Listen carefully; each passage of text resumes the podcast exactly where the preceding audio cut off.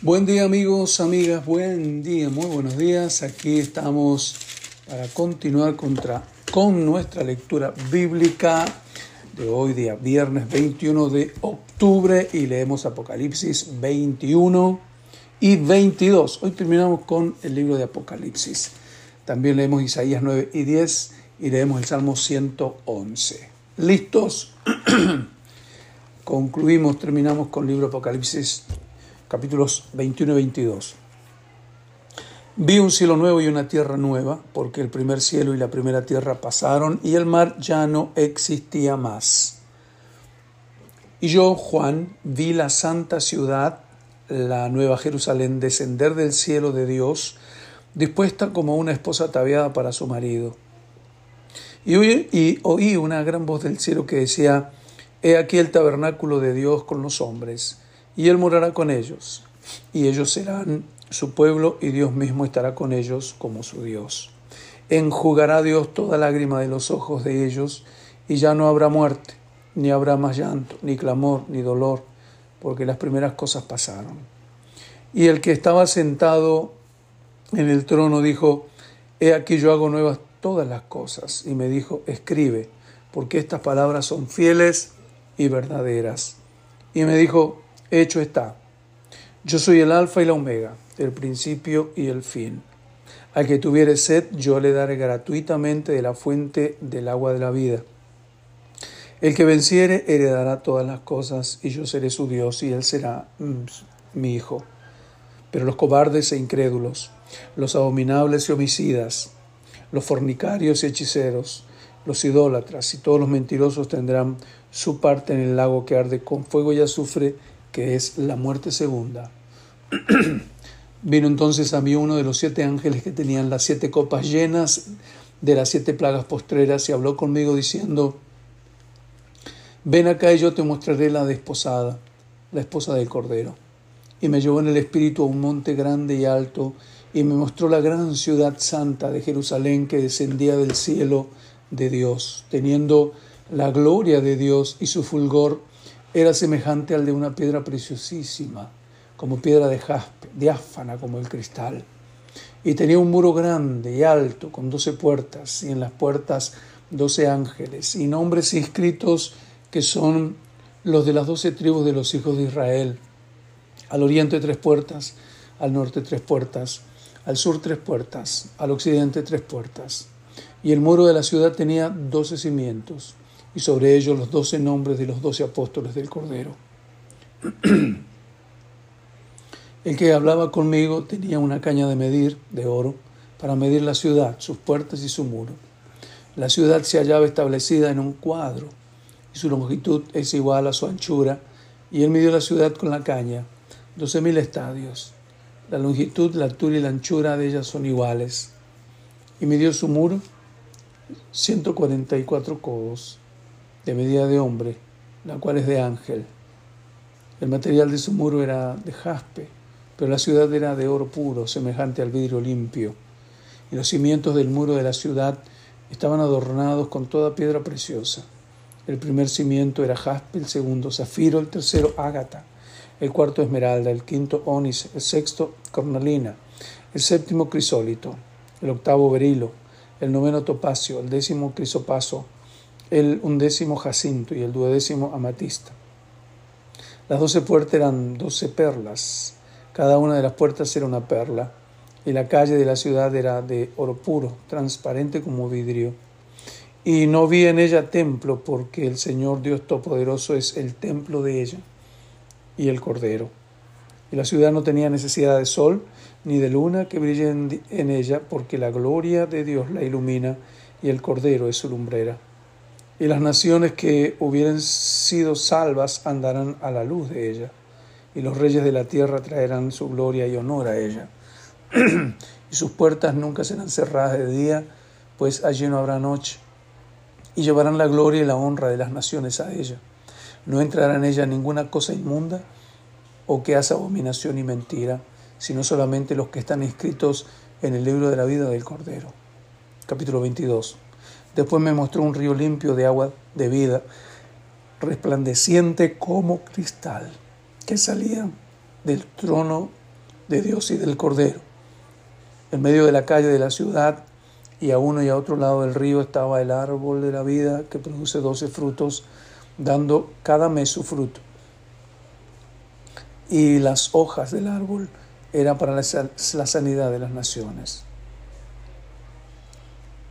Y ya no habrá más maldición, y el trono de Dios y del Cordero estará en, en ella, y sus siervos le servirán, y verán su rostro y su nombre estará en sus frentes.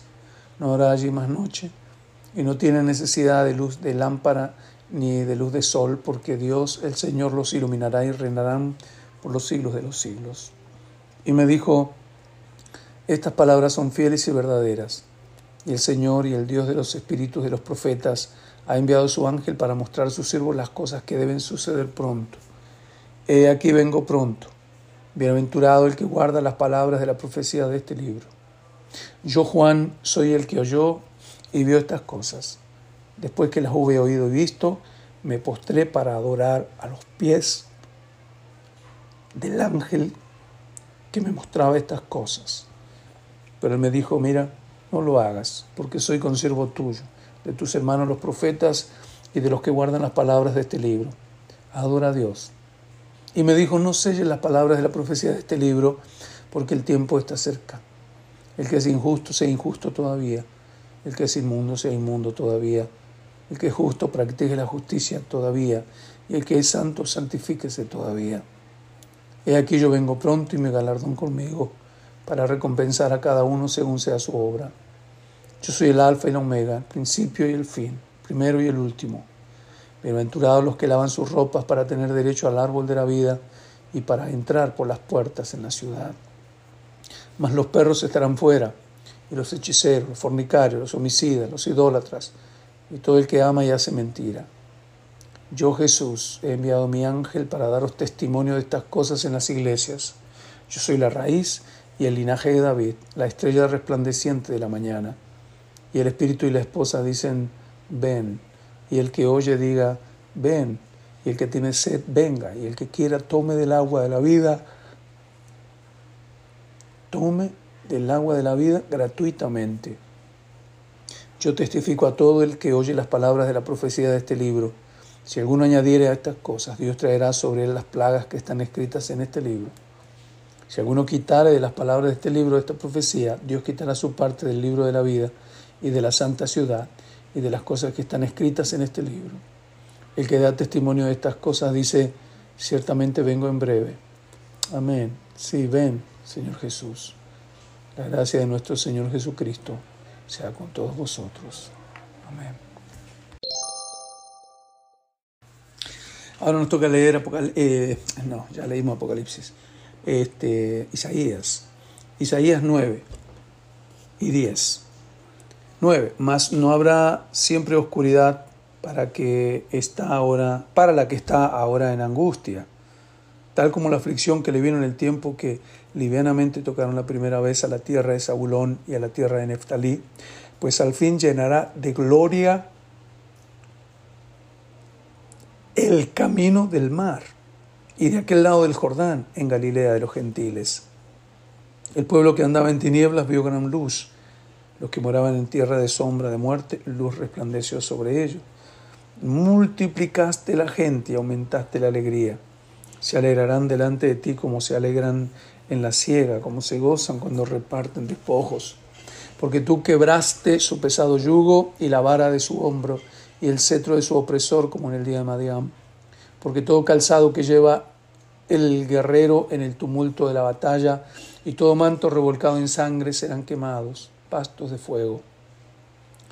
Porque un niño nos es nacido, hijo nos es dado, y el principado será sobre su hombro, y se llamará su nombre admirable consejero, Dios fuerte, Padre eterno, príncipe de paz. Lo dilatado de su imperio y la paz no tendrán límite sobre el trono de David y sobre su reino, disponiéndolo y confirmándolo en juicio y en justicia desde ahora y para siempre. El celo de Jehová de los ejércitos hará esto. El Señor envió palabra a Jacob y cayó en Israel, y la sabrá todo el pueblo Efraín y los moradores de Samaria, que con soberbia y con altivez de corazón dicen, Los ladrillos cayeron, pero edificaremos de cantería. Cortaron los cabraigos, pero en su lugar pondremos cerdos, cedros. Pero Jehová levantará a los enemigos de Racín contra él, y juntará a sus enemigos del oriente, los sirios, los filisteos del poniente, y a boca llena devorarán a Israel. Ni con todo esto ha cesado su furor, sino que todavía su mano está extendida. Pero el pueblo no se convirtió al que lo castigaba, ni buscó a Jehová de los ejércitos.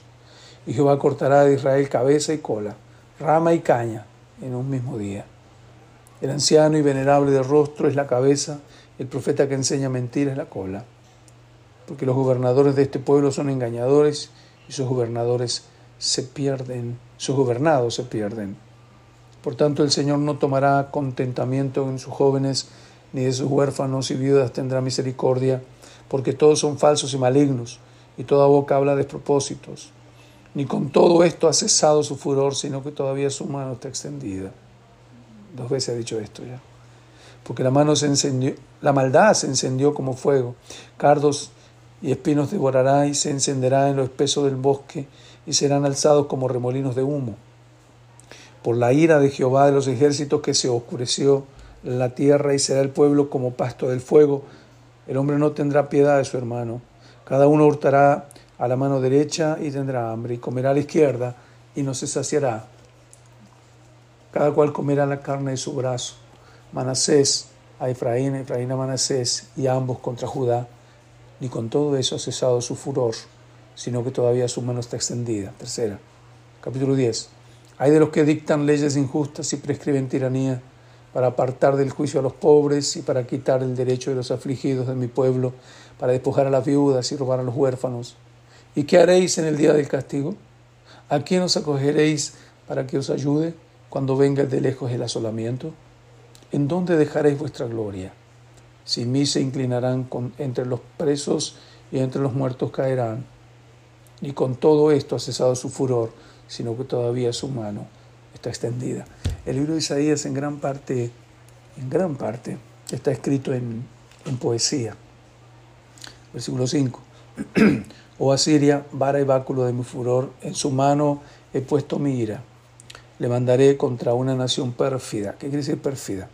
Y sobre el pueblo de mi ira la enviaré para que quite despojos y arrebate presa y lo ponga para ser hollado como lodo de las calles aunque él no lo pensará así, ni su corazón lo imaginará de esa manera, sino que su pensamiento será desarraigar y cortar naciones, no pocas.